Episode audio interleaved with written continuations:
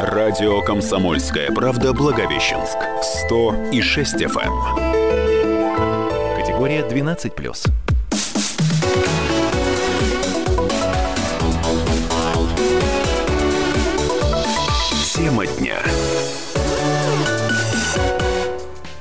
Благовещенске 12 часов 3 минуты. А, теперь мы выходим в эфир именно в это время. И из позитивной оранжевой студии на волне 106 FM эм сегодня а, вещаю я, Людмила Судейкина. А, так получилось, что непреодолимые силы и обстоятельства, почти такой же непреодолимые, как снег с утра в конце марта, я оставлена на несколько минут одна и буду рассказывать э, вам о том, что произошло, пока вы отдыхали. У нас вообще-то сегодня должна была быть это несерьезная аналитическая программа. Но бывает так, что обстоятельства сильнее нас. А, в общем, что хотелось бы сказать сегодня в теме дня. Поговорим сегодня о пожарах и палах. Да, да, да, 15, 15 марта официально объявлен у нас пожароопасный период. Если мы помним, то, если мы вспомним точнее, то в прошлом году во время таких же периодов у нас выгорело леса столько, что хватило бы нескольким княжествам Люксембург жить, поживать и добра наживать. То есть просто пожароопасный период начался. В прошлом году сгорела площадь лесов такая, что хватило бы на несколько европейских государств. Надеюсь, что в этом году э, как раз обойдется. Но помним, что никаких шашлычков, никаких походов в лес и разведения костров. Это все теперь карается очень серьезно административными штрафами и не только ими. К слову, на нас уже снова обратило внимание Greenpeace и другие природоохранные организации, а также Рослес. По информации региональных лесных ведомств, в Амурской области отмечается рост самовольных палов сухой травы на полях, в полосах отвода дорог, на землях населенных пунктов и иных категорий. Из-за того, что у нас, знаете ли, ветра сами на себе почувствовали, это создается, создает угрозу возникновения лесных пожаров. Э, с переходом огня и на лесные территории пожароопасный сезон открыт в Белогорском, Благовещенском, Ивановском, Мазановском, Октябрьском, Серешевском, Тамбовских районах, а также на территории Белогорска и Благовещенска. Кстати, наша доблестная МЧС а, точно так же не отрицает, что у нас, несмотря на погоду за окном, за прошедшие сутки зарегистрировано несколько пожаров. Два из них техногенных, но зато пять палов сухой растительности. А, они в основном у нас были в Свободнинском районе три и в городе Свободном два. А, вот, пожалуйста, вроде бы и погоды шепчут, а сами себя, возможно, поджигаем. Кстати, спутник мы все знаем, что сейчас пожары отслеживаются во многом из-за спутников. А, э, спутник, э, который передает данные на сервер Яндекс Лесные пожары, показывает, что у нас сейчас, нет, не сейчас, вот он с небольшим опозданием, но у нас отмечались вчера, вот в Амурской области, несколько лесных пожаров, четыре термоточки, и даже там был четвер... четвертая степень была одной из них присвоена. Но говорят, что сейчас у нас все э, пожары потушены. К слову, как раз сейчас, э, ровно 7 минут назад, э, открылась выставка «Останови огонь». Это, это часть... Нет, нет, нет. Это часть большого противопожарного проекта, организованного российским отделением Greenpeace. Помним, что Greenpeace у нас уже давно плачет по Амурской области. И это большой всероссийский проект, э, проект фотопроект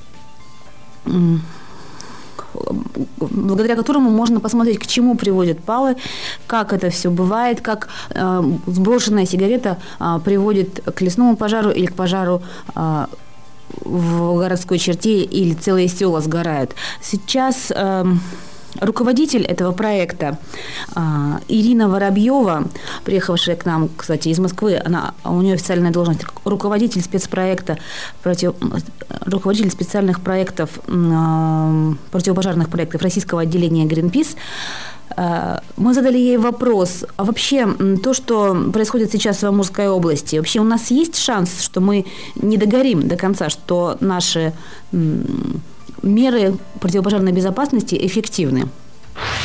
Безусловно, мы говорили и продолжаем говорить о том, что одной из основных причин э, и в Амурской области пожаров это, конечно, э, плохо и неправильно и непрофессионально проведенные профилактические отжиги.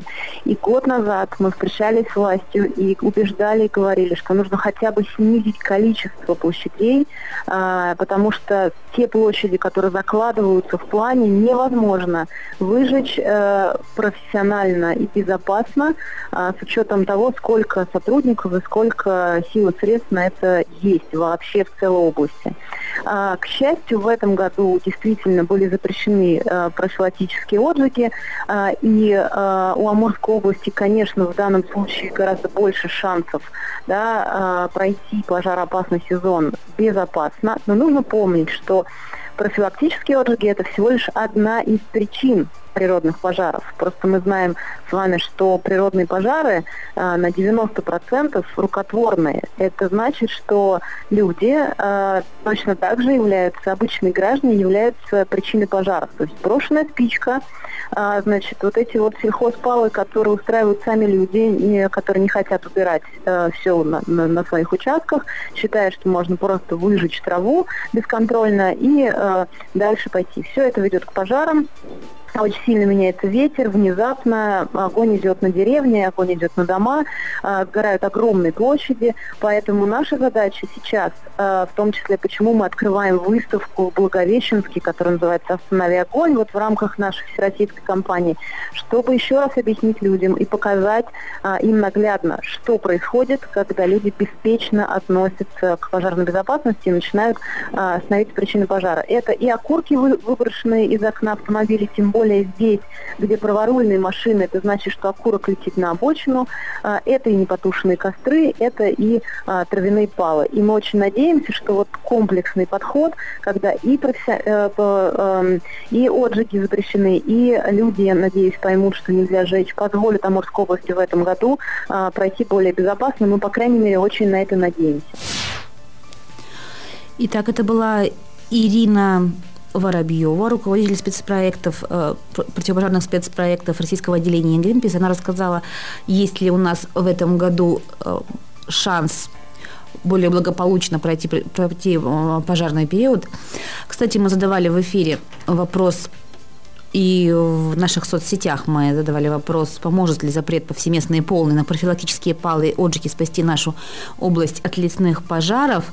Знаете, интересно, но нам пишут, что в основном спасает только погода. Силами спасателей и иных формирований не справится, если погода долгое время засушливая.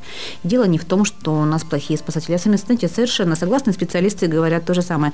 Но меня заинтересовала сама выставка, и сейчас э, на выставке э, наш журналист э, Юлия Гоман, и она нам расскажет, что, собственно, эта выставка из себя представляет, потому что сказано, что на этой самой выставке не только фотографии, что это интерактивная вещь, и там есть и VR-очки, и прочие прочие новинки, которые должны нам наглядно показать, что такое лесной пожар и вообще, что его невозможно никак э, на самом деле, что его проще предотвратить, чем потом останавливать. Алло? Алло. Э, Юлия, Алло. здравствуйте. Расскажите да. нам, пожалуйста, что вы видите на выставке? Ой, я вижу очень много всего интересного. Буквально сейчас в соседнем зале официальная церемония открытия выставки с выступающими. А выставка занимает несколько залов, очень много фотографий. А фотографии добровольцев э, до пожара и после, уже перепачканных сажей, но счастливых от того, что они победили пожар. А, как горят торфяники, как горят леса, все это здесь можно увидеть. Юлия, какие-то обещали э, специальные особые спецсредства, типа там VR-очки, ну, какие-то интерактивы? Вот я, Людмила, да, я их, надеюсь, я сейчас время на них наткнусь, но можно послушать аудио сопровождение к э, половине фотографий. Здесь висят наушники, э, вот, каждой фотографии подписано, можно взять и послушать, там сами добровольцы рассказывают свои впечатления вот о том моменте, который запечатлен на фотографии. Вот одна из фотографий, например, девушка рассказывает о своем впечатлении, о своем первом э, лесном пожаре в семнадцатом году, вот она э, попала на тушение. Отлично. То есть, я понимаю, вы впечатлены? Да, да. Есть ли... Да, и всем советую тоже сходить и впечатлиться. То есть я думаю, что после такой выставки э, люди будут еще более аккуратно относиться к огню в своих да, руках. Да, и на это надеются организаторы выставки, что вот э, эти меры в том числе помогут а, снизить э, количество пожаров по Мурской области. Спасибо, Юлия.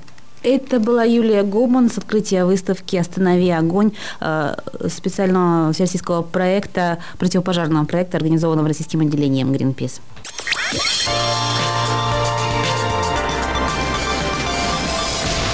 Благовещенске 12 часов 17 минут, и мы продолжаем. Знаете, нам на самом деле повезло в этот раз. Мы говорим о выставках. У нас очень много интересных выставок. Вот, э, в воскресенье был день оленевода.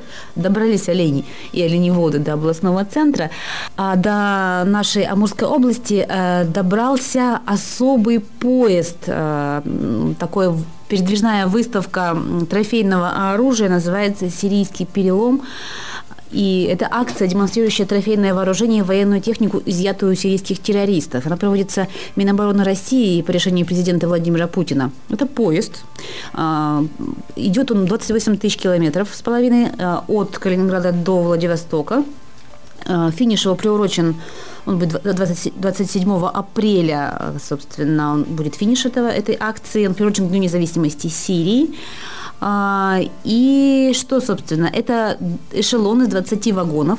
На 9 платформах размещены уникальные образцы военной техники, начиная с танка Т-55, попавшего в Сирию из Грузии, и заканчивая тоннельной машиной китайского производства. В четырех вагонах организованы экспозиции ракетно-артиллерийского вооружения, беспилотных летательных аппаратов, инженерных войск, химического оружия и всего остального. Помимо, там, помимо этого в одном вагоне развернута выставка военных художников и фотографов, фотографов. И вот 23 марта поезд прибыл в нашу Амурскую область. Сначала он был в Тынде, э, и там был, кстати, 25-градусный мороз, но это не помешало людям прийти и посмотреть на то, что... А 30 марта он будет в Белогорске. Вот, и, э, собственно, есть возможность посмотреть, но э, к слову, эта акция встречена очень неоднозначно на самом деле, и в интернете многие комментируют как ну, ну, так скажем так, да, не очень весело, говорят, что это бряться оружие или э, хвастовство типа скальпами. Э, но вот интересно, э, как на это время, ну, как на эту акцию смотрят э, наши амурчане, да? Я хочу, э, чтобы сейчас с нами поговорил Василий Семенок, руководитель общественной организации «Мотопатриот», тоже организующий выставки трофейного оружия, но времен Второй мировой войны. Сейчас он с нами на связи. Здравствуйте, Василий. Здравствуйте.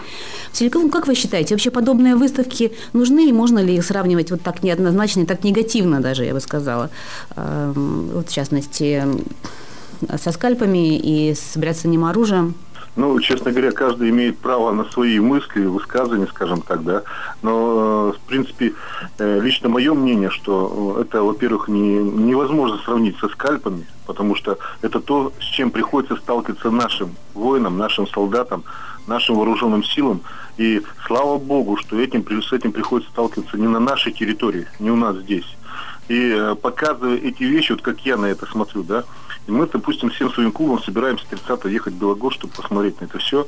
Почему? Потому что мне тоже хочется наглядно посмотреть, показать своим детям, э, что, э, как говорит Больда Виденко, хитра, да, так вот, здесь насколько извращаются террористы, извращаются, извращаются те люди, которые несут, скажем так, смерть наши, по большему счету, там освобождают людей-то. И э, с чем сталкиваются люди? Э, ну, мы сегодня можем, имеем великую, хорошую, отличную возможность посмотреть, с чем приходится сталкиваться нашим солдатам. Я, конечно, повторяюсь, но тем не менее. И мне, честно говоря, я крайне удивлен, что э, многие этим как-то к, этому негативно относятся.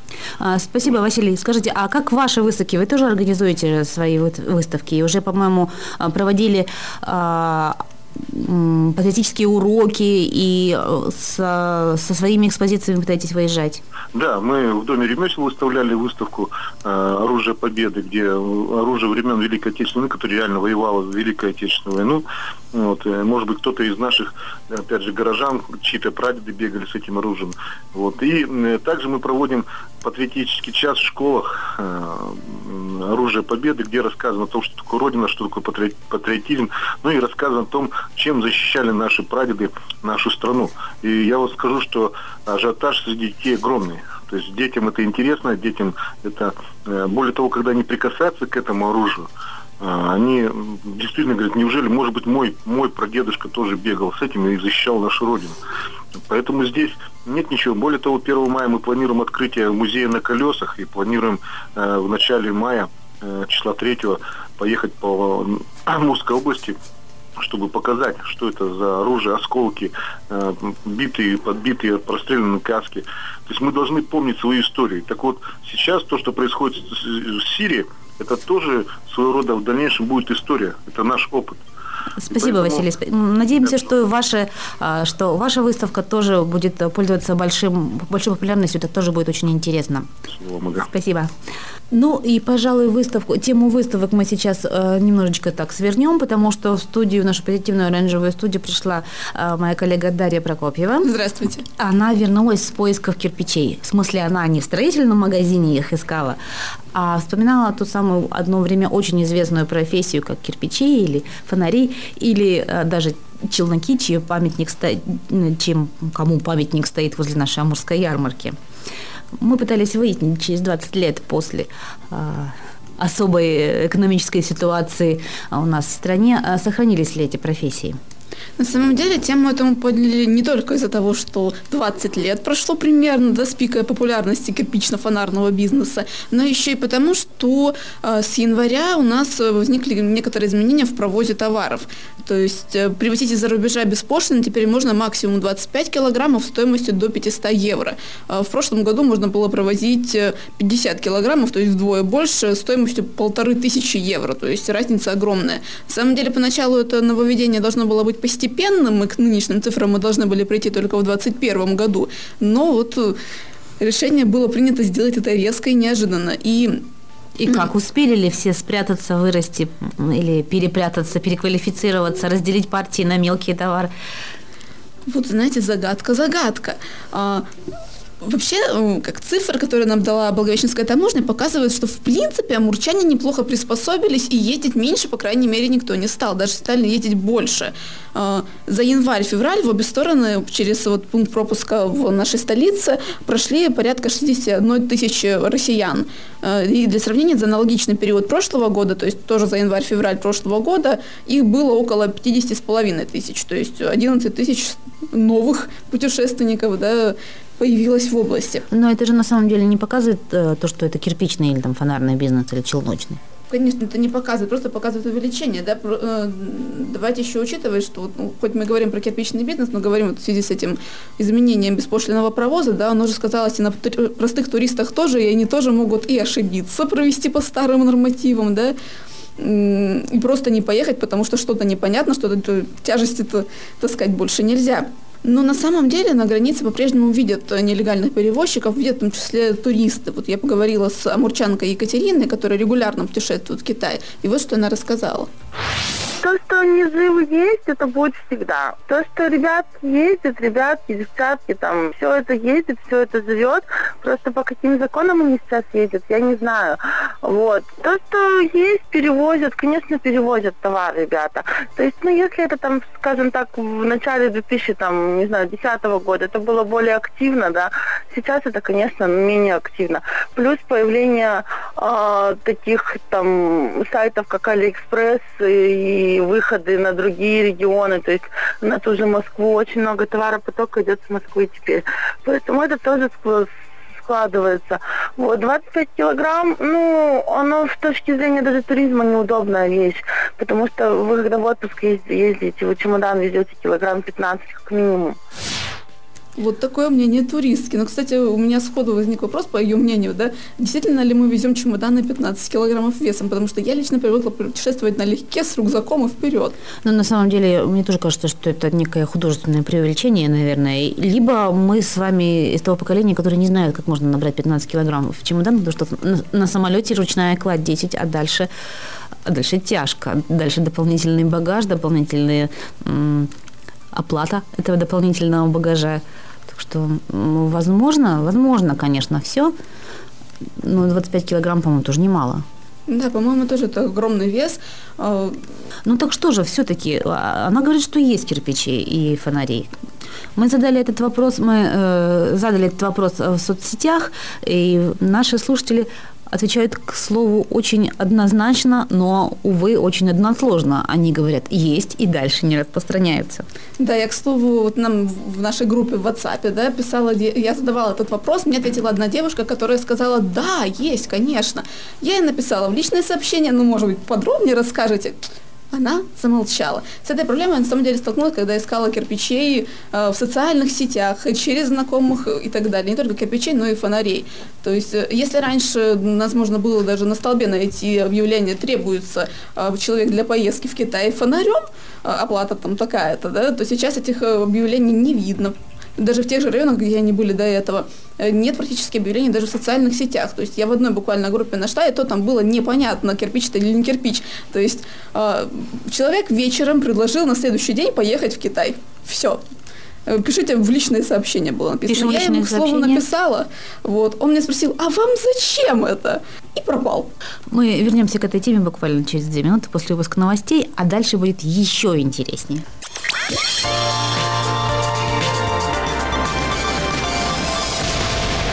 Благовещенске 12 часов 33 минуты, и мы с Жаром обсуждаем тему э, челноков, кирпичей и фонарей, э, потому что к нам присоединились мой коллега Андрей Анохин. Скажите здравствуйте. Здравствуйте. И Павел Жирнов, наш э, специалист по всему зеленому и растущему, что есть у нас в Амурской области. Мы им слово предоставим чуть позже, просто они уже начали к нам э, к обсуждению присоединились а, и сказали, что вроде как уже и нет у нас кирпичей. Может, мы даже не там ищем. А я Напомню, что мы с Дарьей Прокофьевой в поисках челноков, кирпичей и фонарей. Да, нам, нам, уже, нам уже подсказали, что кирпичей может, быть не, может и не быть, потому что китайским бизнесменам выгоднее самостоятельно возить э, товары. Кстати, расскажите поподробнее. Я думаю, здесь причина, знаете, в чем? А, а, года три назад, когда, помните, разразился а, очередной кризис финансовый, подскочили все мировые валюты, в том числе юань, рубль упал, а, и возить э, товары из Китая перестало быть выгодным. А, то есть был такой провал в международной торговле. Помните, когда вот а, на начале 90-х, еще в 2000-х годах китайские товары шли к нам потоком, потому что они были дешевые, то тут ситуация три года назад она серьезно изменилась. И, естественно, этот бизнес перестал быть востребованным. И сейчас э, видно, что потихонечку э, вот эта система вновь восстанавливается, но, видимо, она еще не вышла на такой уровень, чтобы э, вновь появились вот эти люди.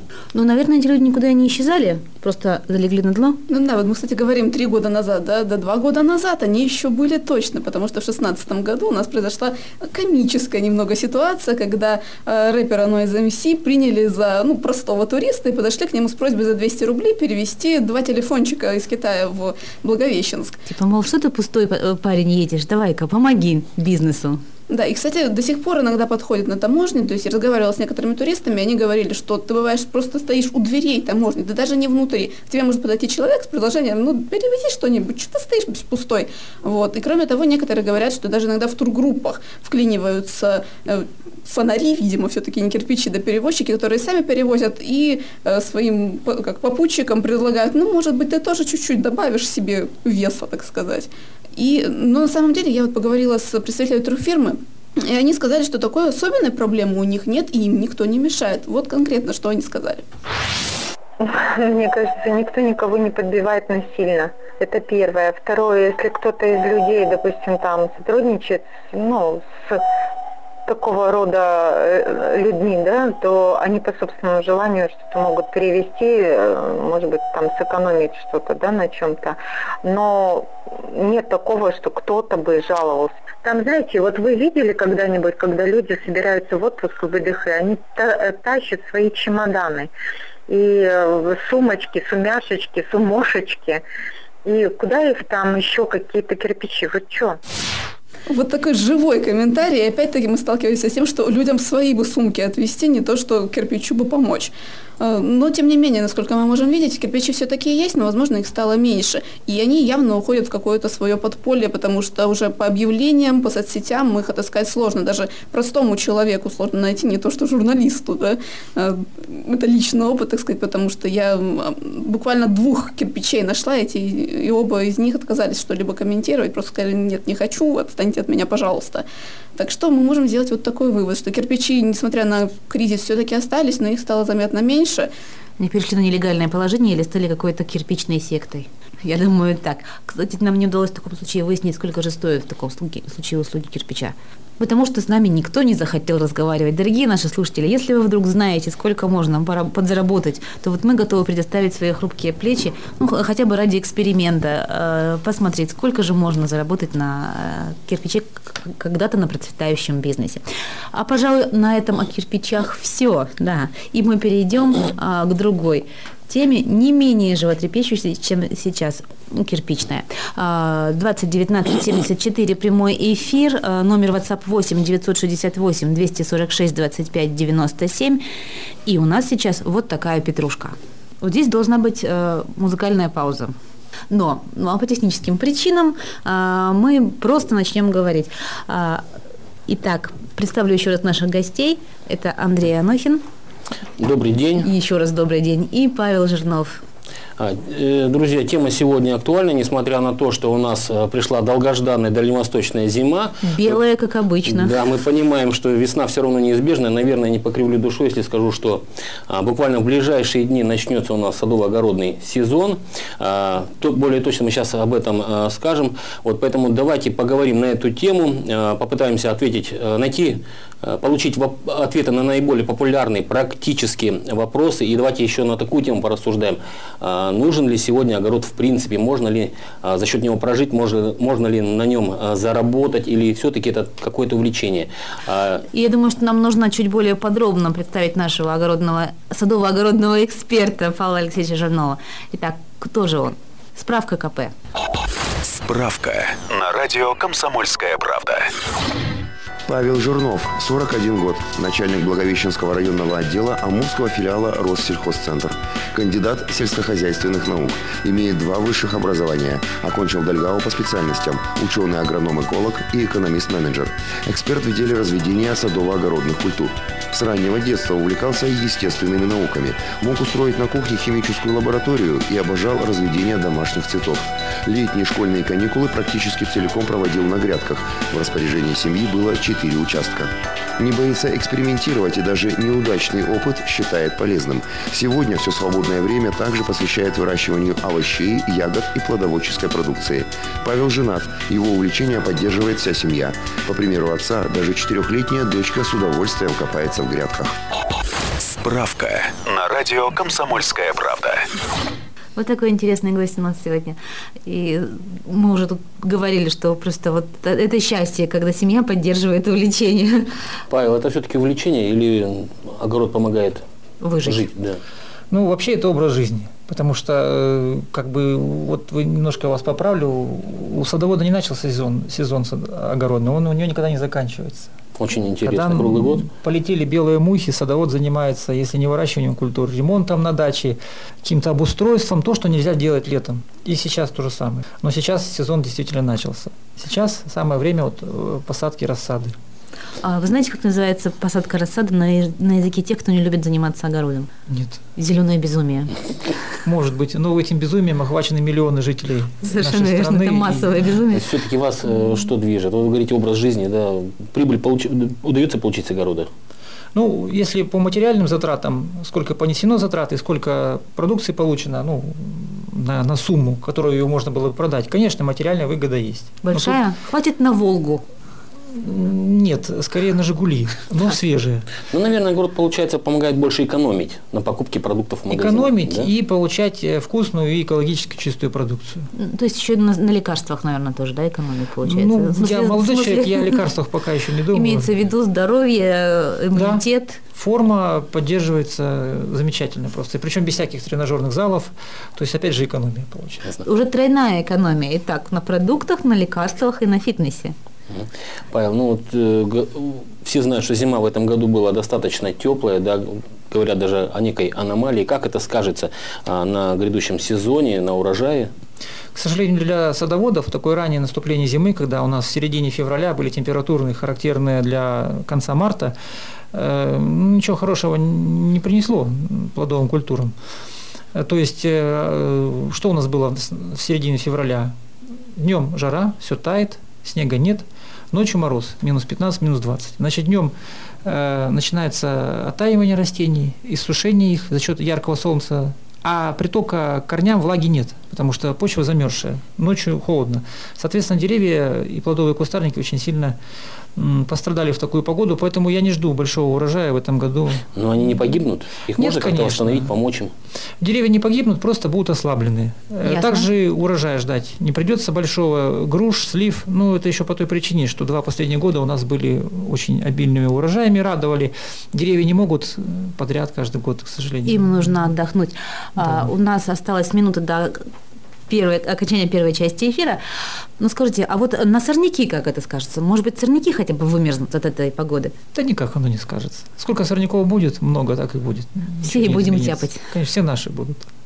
Э, Скажите, ну а как-то из- избежать, предотвратить вот, это, вот эти перепады температурные, да, как-то защитить деревья заранее можно? Но вообще путные садоводы этим занимаются осенью. То есть обертывают скелетные ветви деревьев, э, кустарники светлой тканью различной, там, старыми коврами, тряпками, да даже просто белят. И тогда это за- получается защита от солнечных ожогов, от чрезмерного нагревания э, в светлое время суток, и деревья защищены. Но э, многие к этому не прибегают, и те, к сожалению, пострадают. Ну, этой Ну, и мы вернемся к этой теме буквально через две минуты, когда э, закончится перерыв на рекламу. Вот такая петрушка. В Благовещенске 12 часов и 47 минут. Мы продолжаем из нашей позитивной оранжевой студии э, говорить о зеленом безумии или о начале садовода огороднического сезона а, с нашими гостями, с, с Павлом Жирновым. И помогает э, ему раскрыть тему Андрей Анохин. Павел, есть какой-то традиционный набор овощей, которые гарантированно на любом участке, в любой точке Амурской области дадут достойный урожай, который поможет пополнить ну, продуктовую корзину каждой семьи? Картошка, картошка. Ну, южные и средние зоны климатические области, они все благоприятны для э, овощеводства. У нас может расти, ну, наверное, 90% культур российского ассортимента. Это и картофель, и томаты, и перцы, и баклажаны, и экзотические культуры, э, не говоря про холодостойкие, типа лука, лука и чеснока. Амурская область по праву житницы называют Дальнего Востока, и при желании То можно выращивать очень многое. в принципе, нет. Определенно есть, конечно, но, еще раз повторюсь, 90% на российского ассортимента сортов у нас может расти. 20 19 74, телефон прямого эфира. Если у вас есть уточняющие вопросы, или вы точно хотите знать, а, вот ту рассаду, которую вы закупили или выписали, можно ли ее высаживать на нашем участке, можете нам позвонить и уточнить. Или написать в WhatsApp, номер WhatsApp 8 968 246 25 97. А мы продолжаем. Павел, скажите, вот э, семена где лучше всего покупать? Стоит ли покупать их на улице, в специализированных магазинах? Стоит ли доверять э, интернет-магазинам? Или выписывать, как раньше было, вот помните, выписывали наши мамы и бабушки, Да. прям выписывали семена. Сейчас та же тенденция, сейчас можно смело и выписывать семена, потому что э, уже очень много фирм конкурирующих, и обманывать просто ну, нерентабельно. Репутация стоит дороже, поэтому никакого обмана сейчас нет, по, если откуда-то с другого города получать. А если на, на месте брать, то, конечно, лучше брать в стационарных магазинах с репутацией. Не На стоит улицах? брать на улицах, не стоит, потому что семена совершенно не соблюдается температурный режим хранения семян. Их то выносят на улицу, да, на мороз торгуют, после торговли заносят э, в теплое помещение. Они то оттаивают, то то замерзают. Прорастать Соответственно, начинает. покрывается конденсатом, прорастает, и срок годности их в разы уменьшается. Поэтому не стоит рисковать. А вот вопрос о районировании сортов, разве он не стоит? Конечно, нужно выбирать сорта, э, подходящие к условиям Амурской области. Об этом можно узнать, из, исходя из местной прессы, э, вообще садоводческие книжки есть амурские. Ну и никто не запрещает экспериментировать, потому что стоять на месте нельзя, сейчас новые сорта все время появляются. Но в любом случае, наверное, 50% культур должны быть выращиваться известные, которые уже ра- вы ранее занимались, либо слышали, что они растут. Ну и на эксперименты определенную часть можно отвести. А почему такое, э, с- такое соотношение 50% обязательно известного, а на 50 можно ориентироваться? А потому что садовод, он как э, сапер, он ошибается один раз. Если ты посадил томаты не того сорта, ты уже в этом году это не исправишь. Чтобы хоть что-то у осталось. нас да? не Таиланд, у нас три урожая не соберешь в год, У поэтому... нас Китай под боком, у них почему-то всегда урожай. Ну, Китай, у него климатические зоны, начиная от, от самых суровых и заканчивая тропическими с Нивой, поэтому там можно и три урожая собирать. У нас же, к сожалению, нет, исправить нельзя. Поэтому э, всегда нужно для подстраховки часть садить проверенных сортов, амурских, да, которые у нас уже себя положительно зарекомендовали, ну и экспериментировать.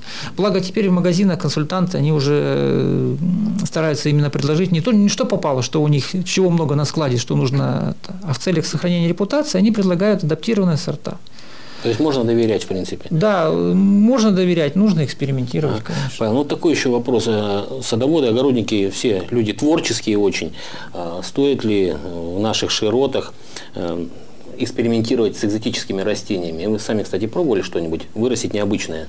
Ну, я, как и любой садовод, тоже неоднократно был в этом замечен. Э, Пробовать Так, стоит, так. э, но что-то, понимаете, разные садовые участки расположены в разных климатических условиях. Если участок в городе находится, по определению в городе теплее климат, сказывается вот это тепло от стен домов, от нагрева, и всегда в городе на 5 градусов в среднем температура выше. Соответственно, и ассортимент культур гораздо шире будет. Отойдешь буквально полкилометра от города, уже совершенно другой ассортимент, и городские неженки уже не вызреют. Но все-таки самая экзотическая культура, которую вы пытались выяснить, вы, вырастить в открытом амурском грунте. Наверняка же это не ананас. Ананас у нас, к сожалению, не растет. Даже, Вот. в, даже в возимой форме. Поэтому ангурию пытался вырасти. Что это такое? Растение, плод вроде огурца, э, ну, оранжевого цвета, вкус вроде как э, огурца. Вырастил, домашние отказались есть. Все, на этом эксперимент закончился. Горькое? Хотя, Ну, Почему отказались? Ну, вкус специфический. Не горький, но э, не пошла. Хотя хвалебны были отзывы в прессе. Но, но он вырос, да? Он вырос, что- конечно, да. Ну, не пошел. Может быть, ну, отсталый у меня. А еще что-нибудь Не такое пер- интересное? Да много чего было, но у меня, к сожалению, дача расположена в таком холодном месте, в поди, между сопками, и многие теплолюбивые культуры не растут, плодовые тоже. Поэтому много чего хотелось бы, но объ- объективно я понимаю, что они там не вырастут, и это сокращает простор для экспериментаторства. Но это, к счастью, внимание обращено на насущное, то, что у нас Я растет. предлагаю про картошку поговорить. Все-таки это наша самая главная Это культура, наше да? все для Да. садовода и огородника, это, пожалуй, самое главное. Да, и, в общем-то, успех сезона, он всегда опирается на результаты, на урожай картошки. Да, чем больше картошки, значит, тем лучше Перезимуем. удалось. Да. Перезимуем. Павел, вот когда начинаем садить картошку, в лунку надо что-то добавлять, чтобы клубни там были побольше, чтобы их было, и сами они покрупнее получились. Конечно, во-первых, э, картофель должен быть пророщенный и посажен. Он не меньше 30-40 дней должен проращиваться на свету и высаживаться с крупными ростками. А при посадке стоит добавить золы древесной, ну не меньше полстакана. В золе много калия, микроэлементов, это улучшит качество картофеля и урожайность. Э, Если у кого проволочник безобразничает, безобразничает на участке, это многоядный вредитель, он все повреждает, не только картофель. Бросьте туда э, горсть хвои, э, лиственничной там, либо сосновой, проволочненько не будет. Так, э, золы полстакана на лунку. На лунку, да. То есть надо нажечь, верно. э, заранее заготовить. Конечно, в зимний период, когда нет пожароопасного периода. Сейчас этим заниматься уже категорически нельзя. Павел, скажите, вот сорняки, понятно, что головная боль всех практически огородников-садоводов, а, масса различных средств для их искоренения, да, но в основном это химия. Можно ли бороться с, или предотвратить прорастание сорняков без химических, э, применения химических средств? Ну, как правило, химические э, э, средства обычно и уничтожают именно вегетирующие уже растения. На семена не действуют. Так, вегетирующие, давайте мы... Вегетирующие, то есть растущие. Зеленые. Зеленые, То, да. что уже проросло. Да. А Ну, можно застилать э, пустыри различным старым линолеумом, картоном, рубероидом, различными материалами, которые не будут давать прорастать сорнякам. То есть, получается, прокладывать полосы рубероида Дорожки, между грядками, да? какие-то брошенные Ой, места. между, между, Между кустами картошки? Да, да, да. Все места, где не растут овощи, где бурьян стоит. Весной проложить вот этими укрывными материалами, бесплатными, как правило, да, Картон бросовыми. можно, наверное, да, Картон, вкладывать? линолеум, что там, да, любой плотный материал, пленку черную. Там Очень- Мне кажется, очень странно это вот огород выглядеть. не свой огород, а, как Чужой, правило, чужой. Чужой огород. очень часто а, нормальные огороды чередуются с брошенными. Это, ну, к сожалению, печальное зрелище. И этот бурьян стоит, и он и в пожароопасном направлении.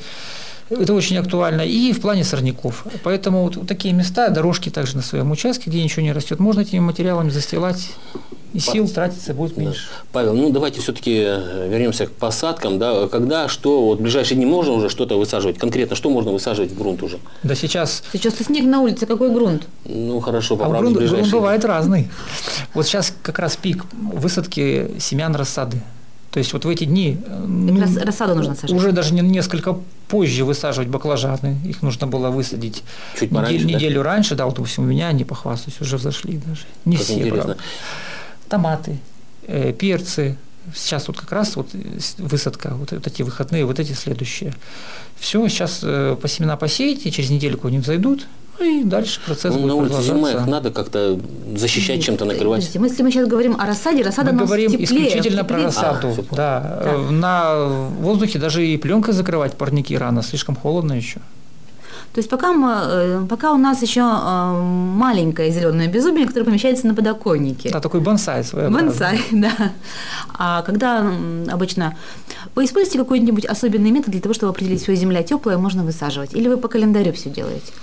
Я делаю, исходя из э, оптимальных агротехнических сроков, которые давно уже изучены амурской наукой, они есть, они такие истинные, ортодоксальные, все. Ни на какой лунный календарь, э, там какие-то Народные температуру приметы. Земли я не обращаюсь. Есть наука, я ей придерживаюсь. Вот если у нас оптимальные сроки стоят, посадки чеснока 15-20 апреля, ну, то я и высаживаю. Даже несмотря на то, что если стоят заморозки утром, я знаю, что чеснок культура холодостойкая, ее можно высаживать. А картофель тогда? Картофель у нас сроки посадки, ну, где-то с 5 мая наступают. 5-10 мая, если готова почва, конечно, на вашем участке, она или скопана, или вспахана трактором. Первого урожая когда ждать и что это будут за культуры? Первый уро- урожай у нас традиционно получается в открытом грунте, это лук. Не Лук. редиска? Редиска под пленкой. В открытом грунте редиска только в мае получится. А если выращивать под пленкой без специального обогрева, то, конечно, редиска, лук, кроп можно первый получить, салатик. Но это будет конец апреля больше. А первый лук можно получить уже числа 15 Вот такая вот у нас петрушка на этот час. С нами был Павел Жирнов и Андрей Анохин. Я Людмила Судейкина. Я думаю, нам было очень интересно, и мы встретимся здесь еще не раз. Спасибо, что пришли. Спасибо. Спасибо. Вот такая петрушка.